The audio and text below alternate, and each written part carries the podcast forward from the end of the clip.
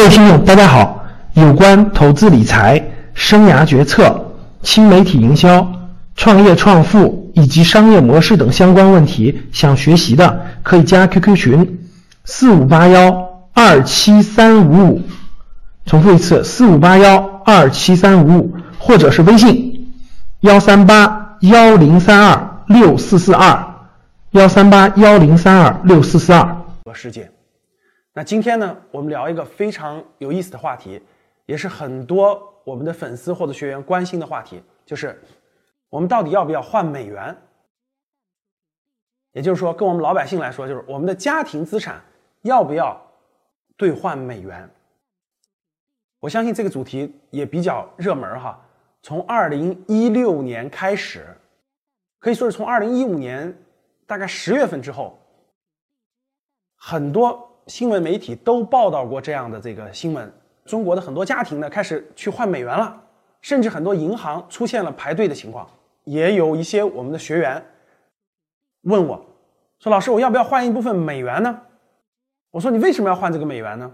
他说：“为了保值增值啊。”那不仅是我们身边哈，大家可以通过各个媒体，通过你身边的朋友，通过你最近的很多现象，大大家可以看得出来。换美元最近是一个小的热，可以说是一个高潮。有什么特点呢？第一个啊，大家翻一翻最近这一两个月的这个新闻媒体报道，大家发现搜一个关键词，叫做排队换美元。你一搜就会发现，在很多城市出现过很多次排队换美元的现象，个别的地区呢，甚至出现了每个人额度限制，因为换的太集中。这是第一个。第二，让大家去查一查，二零一五年十二月份、二零一六年一月份，包括二零一六年二月份的数字，整个央行就中国央行的外汇占款，就整个美元占整个咱们货币储备这个占款，每个月的下降幅度是多少？这里我可以告诉大家，二零一五年十二月和二零一六年一月份。每个月的外汇占款的下降幅度都超过一千亿美金啊！二零一五年十二月份下滑了大概有将近七千多亿人民币，就一千三百多亿美元。二零一六年一月份下降了六千多亿人民币，就大概是一千亿左右的美元。那大家要知道，整个中国的外汇储备是三点三万亿，照着一个月下降一千多亿美元，我们顶多能下降三年就没了。当然不会出现这种极端的情况。那可想而知，最近这几个月发生了个什么情况呢？发生了一个大量老百姓的钱，其实真正流出境外的并不多。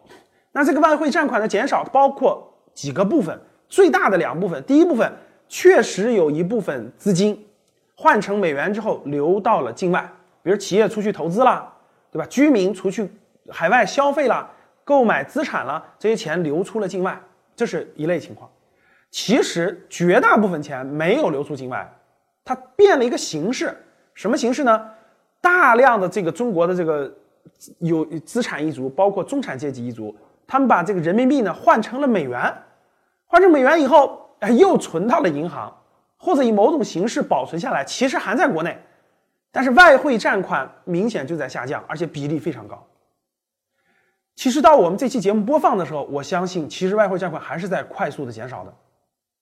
可能没有那么高峰时那么高了，一个月一千三百多亿美元。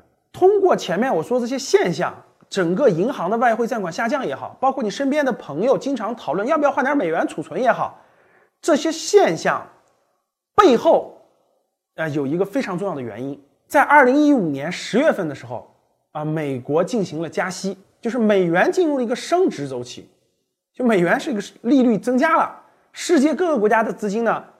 跑到美国去，利率升比原来要高了，所以大量的资金呢跑的往美元跑，美元处于一个升值周期。这是第一个。在整个这个过程当中，就在过去二零一五年十月份到现在大概几个月的时间，人民币的这个汇率已经从原来大家知道最低点的时候六点一三，就是我们六块一毛三可以换一美元，现在是多少啊？我们这个在我们录制节目这个阶段的时候是六点五几。从就是从六点一三你贬值到六点五几了，大概呃四毛多钱吧，四毛到五毛钱左右。那这个在比例还是挺高的哈。还有一部分非常重要的原因就是中国经济转型。大家都知道，整个中国的这个经济呢高速成长，从过去的每年百分之八、百分之九、百分之十，现增速 GDP 的增速逐渐降，逐渐降，大概降到了六点几。那这个背后呢是整个中国经济要转型，从过去出口拉动型、投资拉动型，要转变成消费拉动型。啊，很多传统行业大家知道，煤炭、钢铁，呃，大量的传统制造业业绩都在下滑。未来的整个的经济要转型到消费拉动、服务拉动，那这个转型的过程当中，经济增速下滑，很多行业遇到了困难。所以说，在这个阶段呢，货币宽松、汇率贬值，大家可以把它理解成一个经济转型，可以算作一个经济的调整时期。那你的汇率如果不贬值，举个例子啊，就是人民币如果不贬值，周围各个国家，大家知道最近这个国际经济形势都不好，国际经济形势都不好，从二零一六年春节前后开始，大家可以看到很多国家货币都在贬值，有的这个国家的货币直接一贬就百分之三十，应该说是这个最在这个国际上最坚挺的这个货币就是美元了。那如果都在贬值，人民币跟美元一样绑实绑定，一点都不贬值的话，人中国这个经济的压力会更大。为什么？出口的压力，那别的国家更便宜了，对吧？还有很多很多其他的压力就会非常大。简单来理解，就是经济形势不好的时候，各个国家都要适当的贬值。所以说呢，就造成了大家看到这个，那人民币贬，相对于美元来说在贬值，所以就引出了我们今天非常重要的一个话题。那我们是不是家庭把家庭资产换一部分美元呢，达到一个保值增值的作用呢？那为了回答这个问题，我们先假设一下，啊，假设你把你的一部分家庭资产已经变成美元了，换完之后呢？假设你换了十万美元，啊，用了六十五万人民币，你换了十万美元，然后呢，换完以后会怎么做？大家想一想。我给大家讲几个有趣的现象，啊，无论是大家查新闻，还是我身边的朋友，都有这种情况。有一部分人呢，他换完美元之后，十万美元啊，还是挺多的，对吧？他做一件事儿，我说你钱放哪儿了呢？他去银行租一个保险柜。大家知道现在的银行呢，都有一个保险柜服务，就是银行。选一个很大的一个支行，他把地下那个地下库打通了，把地下库开开辟一个空间，放了很多保险柜，每个保险柜有两把钥匙，银行帮你保管一把，你你保管一把，然后你可以往里面放东西啊。大家知道这个是要租金的哈。然后呢，我身边就有这样的朋友，他去银行租个保险柜，他把他换的几十万美元就放在保险柜里面锁起来，他至少这样不会丢，对吧？那前一阵看了一个很有意思的新闻，日本的这个保险柜就家庭用保险柜。啊，这个销量大幅上涨，上涨的非常大。那为什么日本家庭要买，就是这么多家庭要买这个保险柜呢？呃，大家知道日本是负利率了，就是你把钱存在银行，一百块钱存的银行，一年还要给银行交两块钱。那与其这样，我干嘛不把现金放在家里？我至少不损失这百分之二，对吧？这负利率，这两种情况大家都知道哈，可取不可取呢？其实不可取。那第一个呢，保险柜，银行的保险柜，大家知道是要是是比较安全。但是银行的保险柜是要收租金的，那个租金不便宜，那个租金其实不不是很便宜的。第二呢，就是货币，就你持有的那个货币，其实不管你是美元还是什么货币，它总体上都是慢慢贬值的，只不过是有的货币贬值的比较小啊，很多年才贬值一点点，有的货币贬值比较多一点。持有现金其实还是一个相对相对比较这个这个落后的方法。那存在家里的保险柜，毫无疑问，那更不更不靠谱。那银行人家有有强大的这个安防设施是吧？有保安，有各种安防设施，你家里根本就不安全，这更不可取。那你换了美元以后放什么呢？或者我不持有现金投什么呢？其实大家知道，在国内美元的这个这个投的方向其实是比较单一的，目前基本上有两个方向。如果你持有美元，你又不想持有现金，你又不想锁在银行的保险柜里，基本就两个，第一个。存的银行，那银行也是接受美元存款，你可以存的银行就跟人民币存款一样。那第二个就是你可以购买美元计价的理财产品。大家知道我们人民币计价的理财产品，其实银行也有美元计价的理财产品。比如说你买十万美元的理财产品，啊，他给你一个这个这个利息，也是可以的，只有这两种情况。那这两种美元的保值增值的方法，值不值得去做呢？我换成美元，然后我去把美元存在银行，把美元换成理财产品呢，值不值得呢？那我们看一下，我在我们录节目的时候，二零一六年的二月底三月初调出来的我们银行的整个这个利率的情况。那大家看，中国银行美元存款利率，大家看是什么情况？在二月底三月初的那个阶段，你存美元到银行的账户，我们看看利率是什么情况啊？活期美元存款的利率是百分之零点零五，就是你存一百块钱啊，活期啊，一年的利息是五分钱，那就五分钱，百分之零点零五。你如果存三个月呢，是百分之零点三，百分之零点三。你如果存六个月是百分之零点五。你如果存一年或者两年，利率是多少呢？百分之零点七五，就零点七五，连百分之一都不到。那大家知道人民币的存款利率，如果换成人民币的话，大家知道活期非常低了，对吧？一点几。但是你基本上存三到五年左右的话，大概是百分之三左右，对吧？基本上是百分之三左右。所以大家看，人民币的银行存款的利率是美元存款利率的高的多得多得多得多。多多，美元存款利率是非常低的，大家看零点几。人民币利率如果按三五年算的话，基本上是百分之三左右，百分之三左右。低的话百分之二点七五，多的话能到百分之三多，相差是非常多的。那第二种情况，说那我不买这个这个这个银行的这个美元的这个存款，我把它买成美元的理财行不行？可以，但是这里面有两个非常重要的问题，第一个。美元理财的收益也远远低于人民币理财的收益。那大家知道，美元理财的收益相对于不同的产品不一样，但是基本上也就百分之一点几，就百分之一点二啊，百分之一点一啊，大概百分之一点几，比这种存款定期存款利率稍微高一点，稍微高一点，这是一个啊，收益远远低于人民币理财。人民币理财大家知道。基本上现在可以达到保本的都可以达到百分之四，不保本大概能达到百分之五左右。那美元理财还有一个最大一个非常重要的缺陷，就是多数美元理财产品是没有提前赎回权的，这一点大家一定要注意。比如说我们人民币理财，其实人民币理财大部分如果你特别着急用，你损失掉利息还是可以取出来的。所以人民币理财大部分是有提前赎回权的，顶多你。那个失去利息的收入，但是多数美元理财产品是没有这个权利的，就中途是不不允许取出的，你也取不出来，只能到期才能取。所以这两点差异大家可以看得出来，跟人民币的这个理财差距是非常大的，是非常大的。所以大家看这两点，在储蓄上利率比人民币低很多，在理财产品上利率还低很多。而且在提前赎回这个特权上也是不一样的，这就造成了一种情况：你如果把人民币换成美元，你的去处的收益率比人民币要低，每年至少三到四个点，至少三到四个点。理财少了三个多点，存款少了将近三个点左右。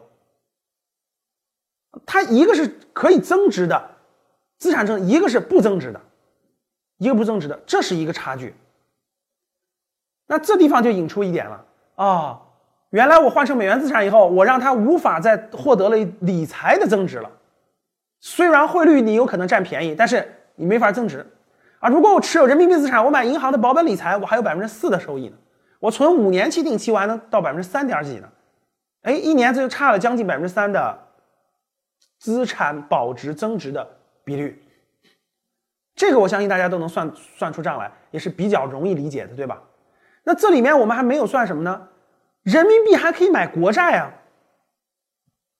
大家知道，人民币的国债，如果你买的是五年期的，收益率在四点七五，这几乎是没有风险的，四点七五的收益啊！人民币还可以买什么？人民币还可以买债券基金啊！债券基金也是低风险的，大家可以去看一下，人民币的债券基金的年化收益率在百分之八到百分之九之间啊！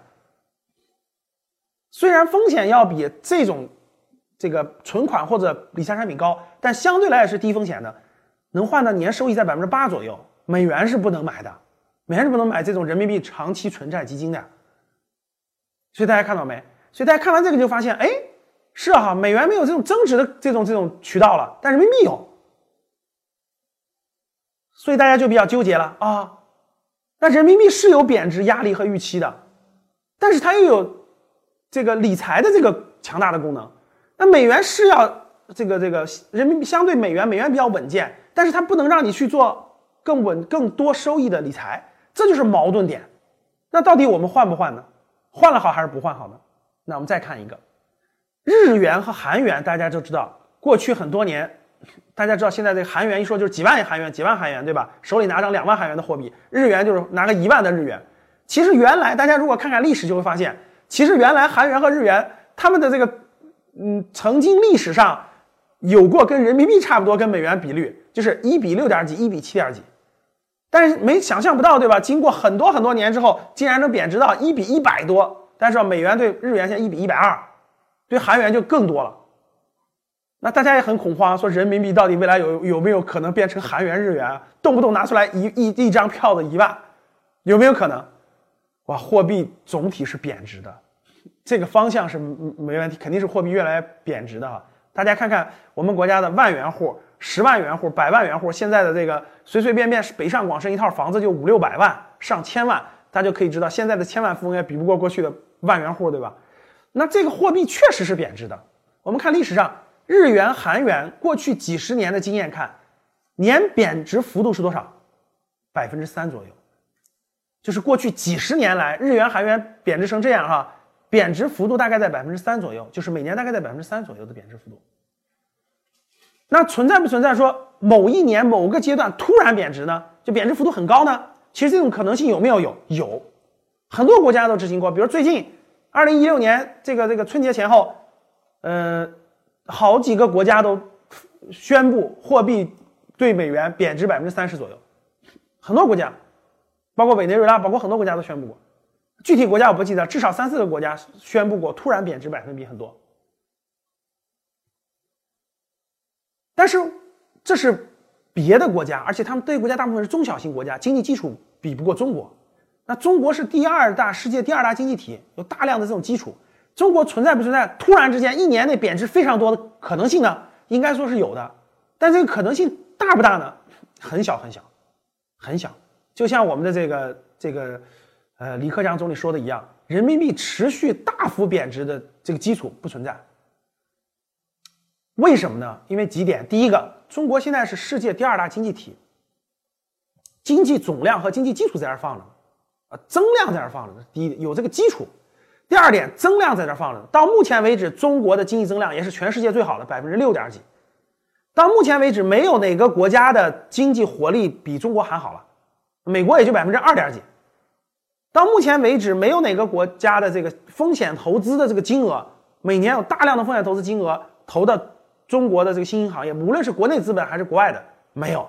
第三点，从目前来看，未来十年到二十年，整个中国发展的这个潜力。大量的中产阶级的这个需刚性需求、消费的需求，没有哪个国家有中国这么好的这种需求的潜质在。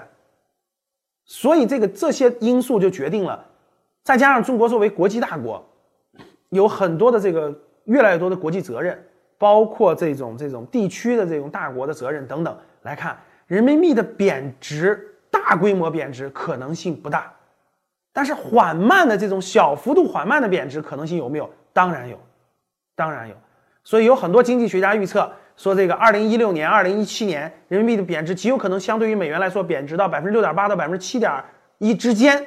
啊，这个分析呢相对还是合理的，它逐渐逐渐会贬值，但它不会那么快，它每年可能大概贬值个幅度在百分之二左右，高高一点百分之三三点多，低低一点大概百分之一百分之二，它会缓慢贬值，但一下贬值非常多，可能性比较小，不能说没有。那大家看完这些历史的经验，就发现啊，年贬值幅度大概在百分之三左右。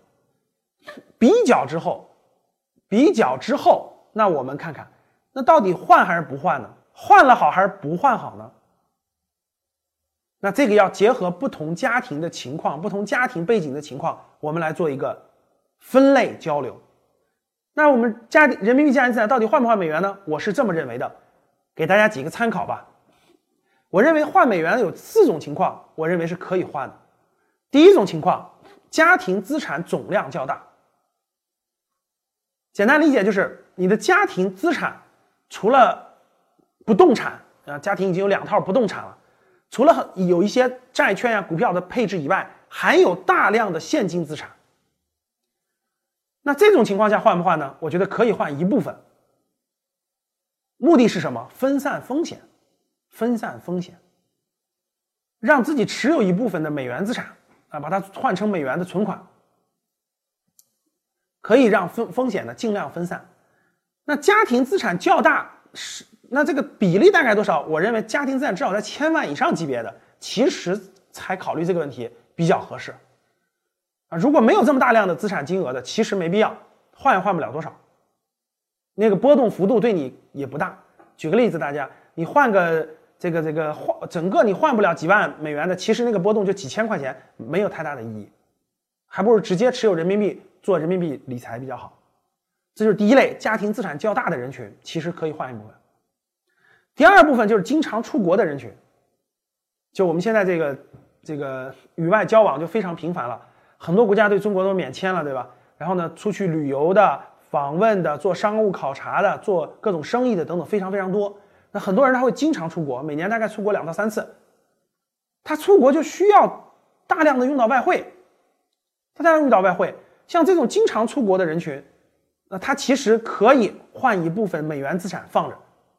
为什么呢？他一年出国要用好几万美元的这个这个这个现金。而且经常出去，所以他我觉得可以把未来几年呢换一部分，换一部分，就算人民币这个缓慢缓慢贬值的过程中，他持有一部分美元，很第一很方便他出国的使用，第二呢，他这部分资产不会贬值，有一定的保值增值的功能。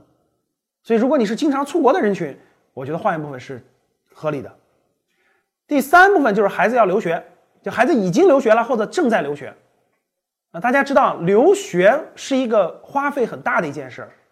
基本上现在一个孩子留学，无论你去英国、美国、澳大利亚等等，基本上一年的花费也要在几十万人民币，啊，大概在十万美元左右吧，大概在这个档次，低一点也得五万美元，高点十万美元。那如果出国留学个三到四年的话，基本上你得花个这个这个几十万美元的事儿。那这些钱值不值得先换了呢？我认为是值得换的。那为什么呢？因为总体上看，总体上看哈。呃，人民币的这个大趋势的逐渐贬值的趋势还是确立的。美元相对比人民币来说，应该更更那个，应该说是更坚挺一些。那如果你未来要用到大量的这个美元，稍换一部分，其实还是有利于保值增值的，有利于保值增值的。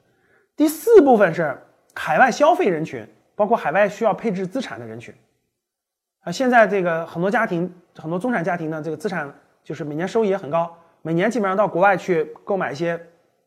消费品，啊，比如说你去一些这个这个这个，呃，泰国的、韩国、日本，经常去购物、经常去消费的这个海外购物，占到了你很高比例的这种家庭，啊，比如说现在很多家庭呢，高净值的家庭呢，也经常到海外去，呃，要配置资产，比如说这个孩子可能要去美国留学了，或去英国留学了，在那儿买个房子，等孩子毕业以后再卖，或者去澳大利亚、去很多国家配置资产的这种家庭也越来越多了。像这种情况，它是经要用到外汇的。你要用到外汇这种的话，我认为换一部分作为你的一个这个这个保值的功能，其实还是有用的。